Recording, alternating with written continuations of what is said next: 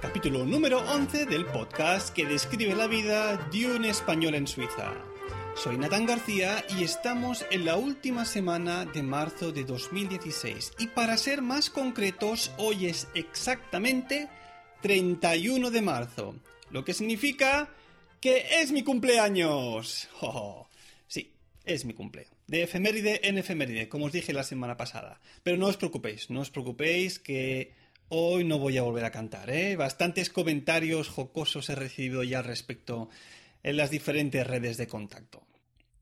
Bueno, pues hoy cumplo, cumplo la edad de Cristo. 33 años ya, soy del 83 y 33, 33 años. ¿Os suena este número, eh? 33 años, 33 capítulos anuales de Swiss Spain. Es que aquí todo está interconectado, ¿eh?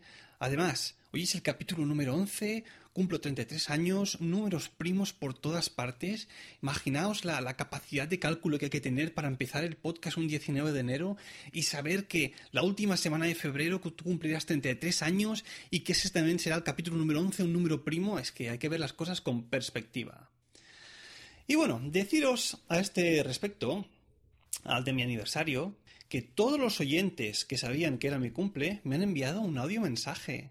Pero claro, como en el podcast anterior eh, no lo dije, que hoy iba a ser mi cumpleaños, pues me han felicitado solo los que lo sabían, como por ejemplo alguno de los presentadores de Milcar FM. Por ejemplo, Mark Millán me enviaba este audio. Desde el país del medio, Cuatro Ventanas felicita el cumpleaños a Natán residente del planeta neutral. Shenri Kuala.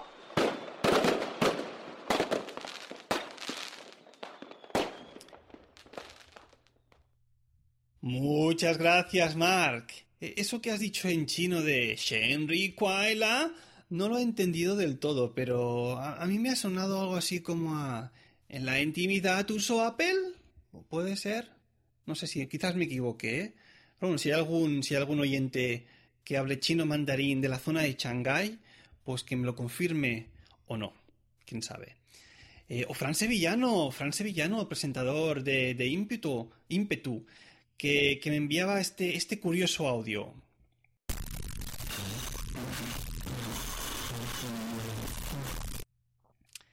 Sí, ahí lo tenéis. Haciendo honor a su podcast, ha grabado el audio con tal fuerza, ahínco, ímpetu, garra, energía, que ha quedado todo saturado, a más no poder. A ver, yo por lo que he entendido con un programa que tengo instalado que más o menos eh, se puede quitar un poco eh, la saturación, a mí me ha sonado así como a felicidades, Natán, que pases un buen día. Bueno, los que escucháis Impetus, Impetu ya sabéis que, él es una persona que hace preguntas claras, directas, concisas y de ahí su felicitación, es decir, eh, acorde con, con, su manera de presentar su podcast. Totalmente normal. Muchas gracias, Fran, en este caso. Y bueno, tengo una, última felicitación ya, y como no podía ser, en este caso, el CEO y promotor de Milcar FM no ha querido perder su oportunidad de trolearme, ¿eh? y me decía en un audio que me enviaba con pasión panameña. ¡Feliz cumpleaños, Natán! Oye, ¿vas a ir a Alemania a comprar las velas y la tarta de cumpleaños? Tenos al tanto. ¡Saludos! Pues muchas gracias, Emilcar. Y sí, las velitas han sido compradas en Alemania. Sabía que iba a traer cola esto de, de cruzar la frontera para comprar. Pues sí, pues sí. Bueno, eh, ¿qué os quería decir? Ah, sí, vamos, vamos, vamos con el tema de hoy. Que sea mi cumpleaños no quiere decir que, que deje de hablar de cositas de Suiza. Por supuesto que no. A ver, hoy voy a hacer algo que no suelo hacer habitualmente, y es hablaros de mí. Bueno, a ver, sí, sí que os hablo siempre un poco de mí, pero desde otro punto de vista en este aspecto. Y os voy a hablar más concretamente de mi trabajo como músico. Obviamente con pinceladas eh, sobre la cultura suiza, ¿eh? Como, como, como debe ser. Pero en este aspecto os voy a explicar uno de los dos nichos a los que me dedico aquí en, en Suiza, porque yo creo que soy un hombre nicho en este aspecto. Aquí tengo dos trabajos principales. Uno, el que sería como profesor de música en un instituto de secundaria. Y digo que es nicho, nicho porque hay muy poca gente que tenga la titulación necesaria para poder desempeñar este trabajo. Y el otro nicho al que me dedico es al nicho de los contrabajistas freelance versátiles. ¿A qué me refiero exactamente con esto? Pues antes de explicarlo, os voy a decir que en lo que se refiere a las orquestas de cuerda, que es a lo que yo me dedico en, en, gran parte, aquí en Suiza se encuentran tres tipos de orquestas de cuerda o orquestas sinfónicas. No, orquestas de cuerda, me voy a centrar. Por una parte tenemos las orquestas profesionales. Estas orquestas profesionales o bien eh, se mantienen con el dinero de, digamos, el, cantón, es decir, son orquestas estatales que, tienen, serían como funcionarios trabajando para orquestas. Por ejemplo, aquí en Zurich tenemos la, la Tonhalle, y son orquestas para las que ah, uno tiene que hacer unas oposiciones para acceder a ellas. Y eso es, es bastante chungo ganar esas oposiciones porque, bueno, al, al ser la música un trabajo en el que no, uno no tiene que hablar, digamos, sino que habla, se habla con la música, pues eso significa que aquí se presenta gente de absolutamente todo el mundo. Es decir, la competencia es bestial en este aspecto cualquier tío que sepa tocar el instrumento, en este caso con trabajo, pero trompeta, violín, lo que fuera, cuando se abren unas plazas de, eh, oposición para alguna orquesta, pues puede enviar su, su, solicitud. Claro, ¿cuál es el tema aquí en, Suiza y en las grandes orquestas importantes? Que aquí no dejan hacer a todo el mundo las oposiciones para acceder a una orquesta, sino que hay una primera criba por, por currículum. Y entonces yo ahí no os voy a negar. El currículum que tengo como músico no me daría lo suficiente como para que me dejasen presentarme a este tipo de orquestas. Es decir, que por esa parte lo llevaría negro. Bueno, os decía, las orquestas profesionales, por una parte las estatales y por otra parte las que son privadas, que se mantienen con el dinero que, que ganan en los diferentes conciertos que realizan y con los sponsores que consiguen. A este efecto, muchas de las, de las empresas aquí suizas tienen un tanto por ciento que, que lo destinan a actividades culturales.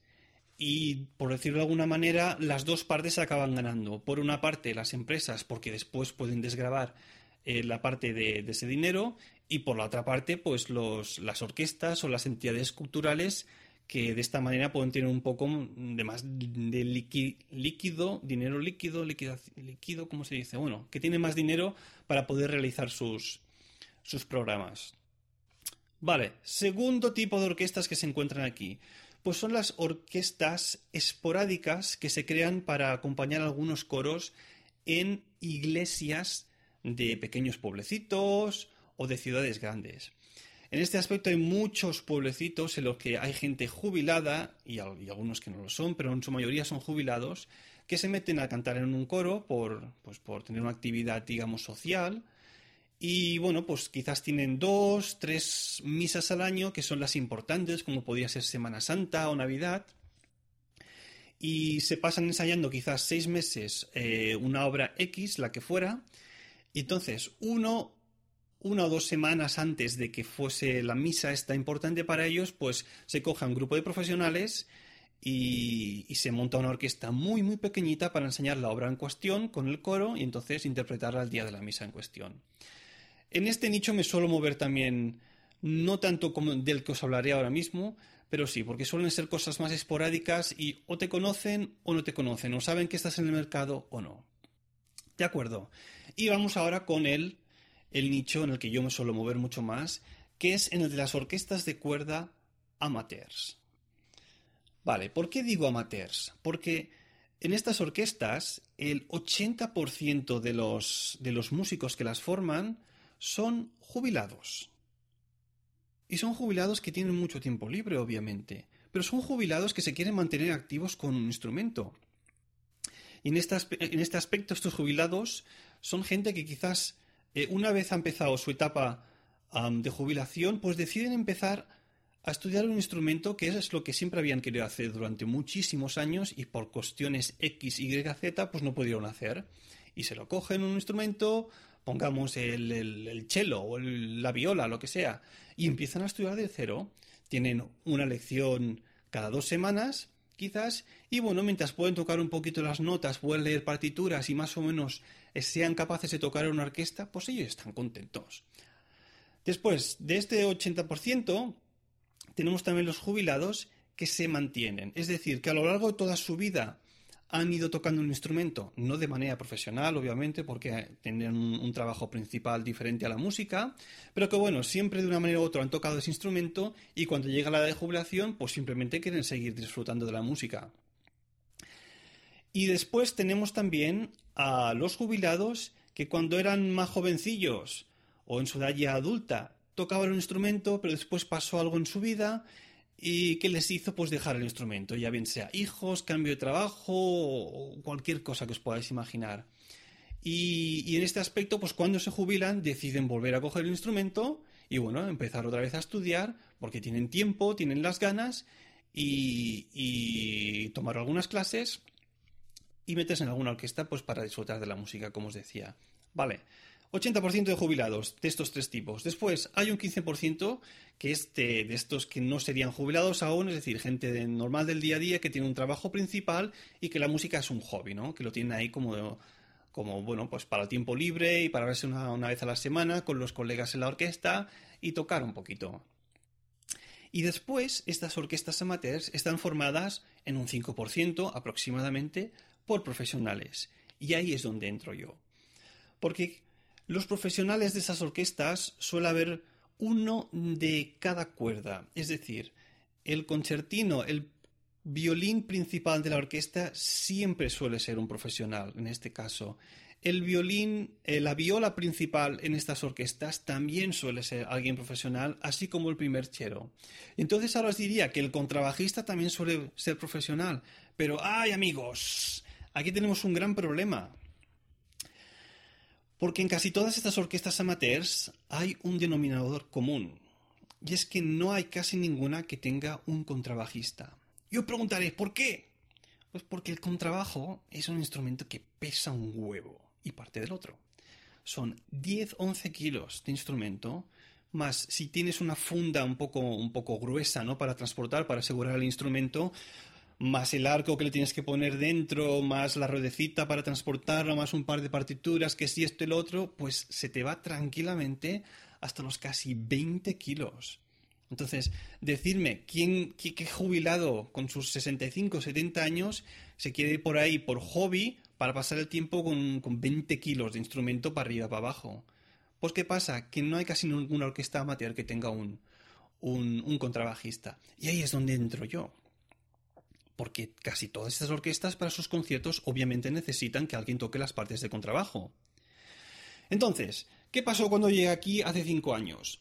Yo ya os dije en algunos de los podcasts anteriores que, bueno, durante, durante aquel primer año, año y medio, iba volviendo a Tarragona y a la zona de Barcelona porque aún tenía algunos compromisos.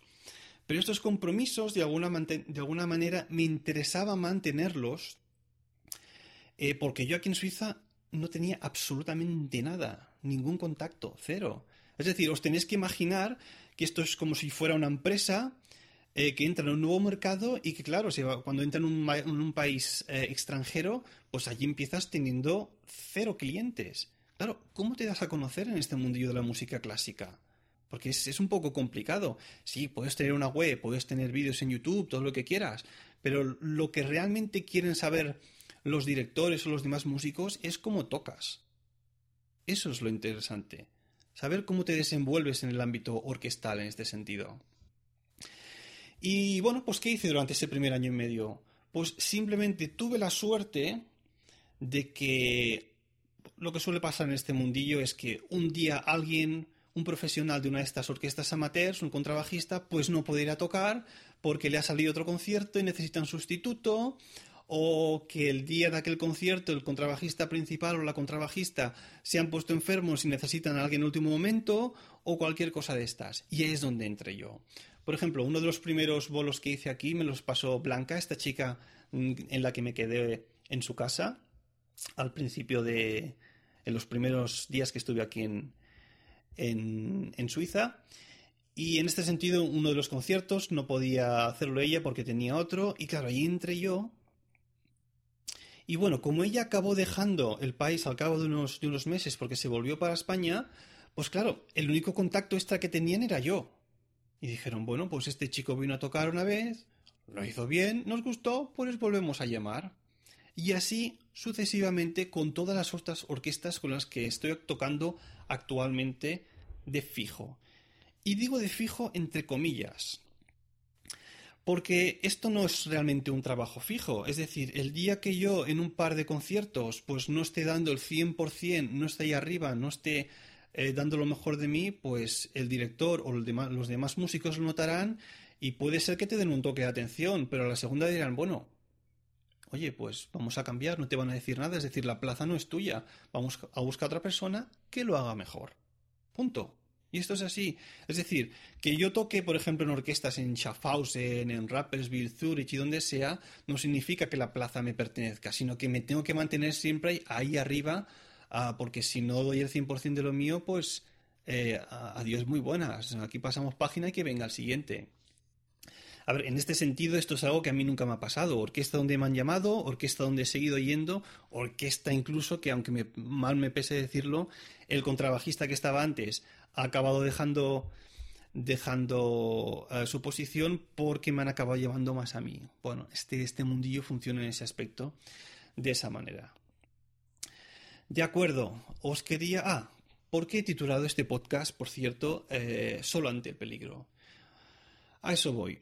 Hace cosa de 7-8 meses, en una de estas orquestas en las que suelo ir a tocar, amateurs, pues me vino una, la, la representante, digamos, artística, y me dijo, oye Natán, que nos gusta mucho cómo lo haces, cómo tocas y tal, y bueno, ya sabes que aquí en nuestra orquesta pues nos gusta que una vez al año venga alguien a tocar de solista, es decir, alguien que toque algo virtuosamente, que se ponga delante de la orquesta y que nosotros hagamos el acompañamiento. Y bueno, lo discutimos así con la orquesta en la última reunión que hicimos.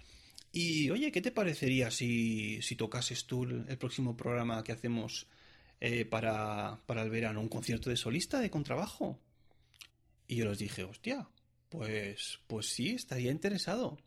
Me dijeron, piénsate un poco lo que quieres tocar y ya lo hablamos de aquí un par de, semanas. Bueno, me lo pensé y tal. Y, hostia, esto es una responsabilidad, ¿eh? Tocar de solista. Es algo que ya he hecho dos veces en mi vida. Toqué con la orquesta de cámara de Vilaseca el concierto de Kusevitsky eh, para contrabajo solista, obviamente, y después hace cuatro años con Laida Alberdi, Laida Alberdi, una violinista vasca, toqué el doble concierto de contrabajo, para contrabajo y violín de Giovanni Bottesini. Y claro, pensé, hostia, lo mejor que podría hacer en, este, en esta ocasión sería volver a, tocar una de las obras que ya toqué en su momento, porque así no tendría que tener tanta carga de trabajo. Y fue lo que hice, se los propuse. Oye, mira, que yo he tocado ya un par de veces de solista en mi vida y que si lo voy a hacer otra, otra vez, me gustaría volver a coger una de estas obras que ya he tocado. Eh, ¿qué, qué, qué, qué pensáis? Y bueno, entonces me dijo, no, mira, es que somos una orquesta que cuando acompañamos este tipo de obras, pues nos gusta que sea algo más contemporáneo. Busca ver si algo más contemporáneo. Y bueno, busqué, no encontré nada, se lo dije y me dijeron, bueno, pues si no puedes encontrar algo, pues vamos a encargar un concierto de contrabajo a algún compositor para que te lo escriban. Dicho y hecho. Es decir, me han escrito un concierto de contrabajo para que haga el estreno mundial el 25 de junio aquí en Suiza. Claro, era un poco reticente al principio. Eh, con este tipo de historias porque estos conciertos eh, modernos son muy, muy complicados y hay que dedicarle una cantidad de horas bestiales hasta que tú lo, lo, tienes más o menos bien estudiado y después más los ensayos con la orquesta, el concierto o conciertos, etc. Pero bueno, al final acepté, pues... No os lo voy a negar, un poco por vanidad, ¿no? Pues por pasar la historia de la música. Mm, diciéndolo así con la boca pequeña, porque tampoco es que sea nadie yo. Pero bueno, porque aparte me dijeron, no te podemos pagar mucho, esto es lo que hay. Y le dije, mira, yo no voy a hacer esto por el dinero, lo hago porque me gusta y punto. Y luego ahí por detrás ya, y un poquito por vanidad, ¿eh? no os lo voy a negar. Bueno, pues así está la cosa. Eh, os iré informando un poco de, este gran proyecto porque este va a ser sin duda el concierto más importante de, este año para mí, de todos los que voy haciendo. Por si hay alguien por aquí en Zurich eh, que se quiera acercar, pues estaré encantado de saludarlos. Va a ser un concierto gratuito, es decir, no va, no va a haber que pagar, porque esta orquesta, como decía, se subvenciona con, con, las ayudas culturales que hay. Y bueno, se iré manteniendo al, al, día un poco en, algunos sucesivos podcasts para explicaros cómo va todo este proceso. Bueno, no me quiero, no me quiero alargar más. Vamos con la sección de la semana. Bueno, la sección de la semana no, de la sección del podcast que se denomina. Suben, bajen. Y esta semana tenemos la palabrita que es. Der Geburtstag. ¿Y qué significa der Geburtstag? El cumpleaños. Claro que sí, ya que es mi cumple, pues ahí tenemos la palabrita.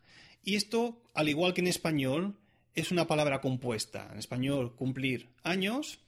Y aquí es Geburt, un Tag. Significa, significa die Geburt, el nacimiento, y der Tag, el día. Es decir, el día de nacimiento, el cumpleaños. Der Geburtstag.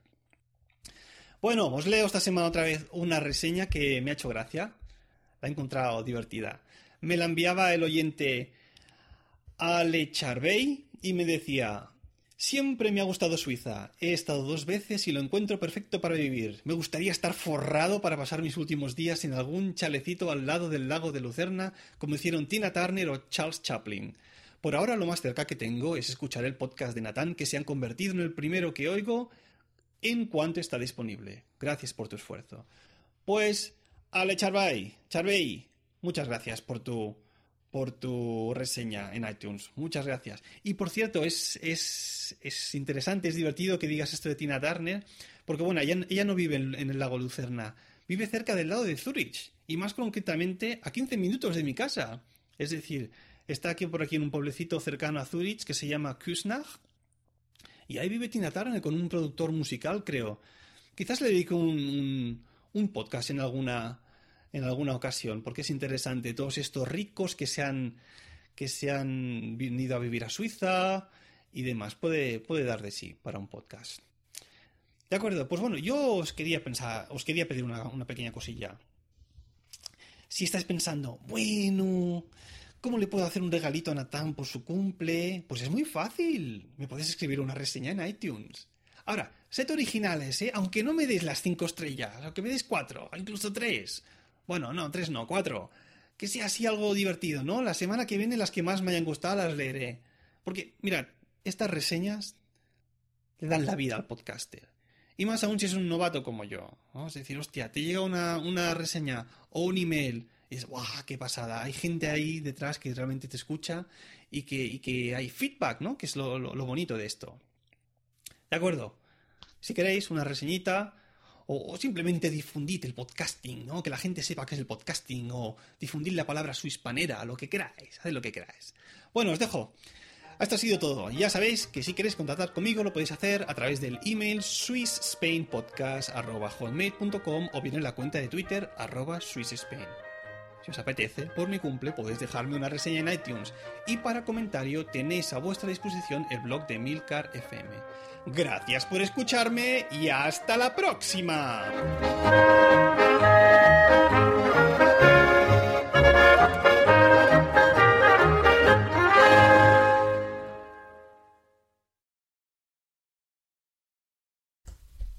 Por cierto, que me llegó así en el último momento el audiomensaje de David Isasi, el presentador de, de Perspectiva y también copresentador de Proyecto Macintosh, eh, que me decía esto. Muchas felicidades, Nathan. Desde Perspectiva, te deseamos que pases un buen día en compañía de tus amigos los suizos y no comas mucho chocolate, que dicen que el chocolate suizo es de otro planeta. Qué envidia me das. Te has ido a vivir al país donde se guarda la pasta, tío. En cuanto tenga mi primer maletín lleno de billetes, te hago una visita, ¿vale? Venga, un abrazo. Sí, sí, envidia, envidia, pero haciéndonos a tu podcast, tú ya ves así las cosas con, con visión de futuro. Intenta sacar provecho, ¿eh? Pues bueno, te diré cómo suelo realizar estos trámites monetarios. Como no sé la procedencia del dinero ni su color, si digamos que el dinero tiene un color normal, pues eh, el tanto por ciento de comisión que me quedo es de un 3% del total de lo que ya en el maletín, sea la cantidad que sea. Si estás interesado en esta opción, interesado en esta opción, pues me escribes un email a esconder@dinero.com. Pero bien, si el color de ese dinero que quieres traer aquí a Suiza es más oscuro, así tirando a negro, eh, cosa que yo nunca voy a preguntar, secreto aquí del sumario, obviamente, secreto de confesión o como lo quieras llamar, pues claro, este, ese trámite es un poco más peligroso y en ese aspecto pues mi comisión pasa a ser de un 15%. ¿De acuerdo? En el caso de que estés interesado en la segunda opción, me escribes un email a lavar.dinero.com y ya discutimos eh, eh, cómo hacemos todo esto. Venga, ahí te lo dejo. Hasta la próxima.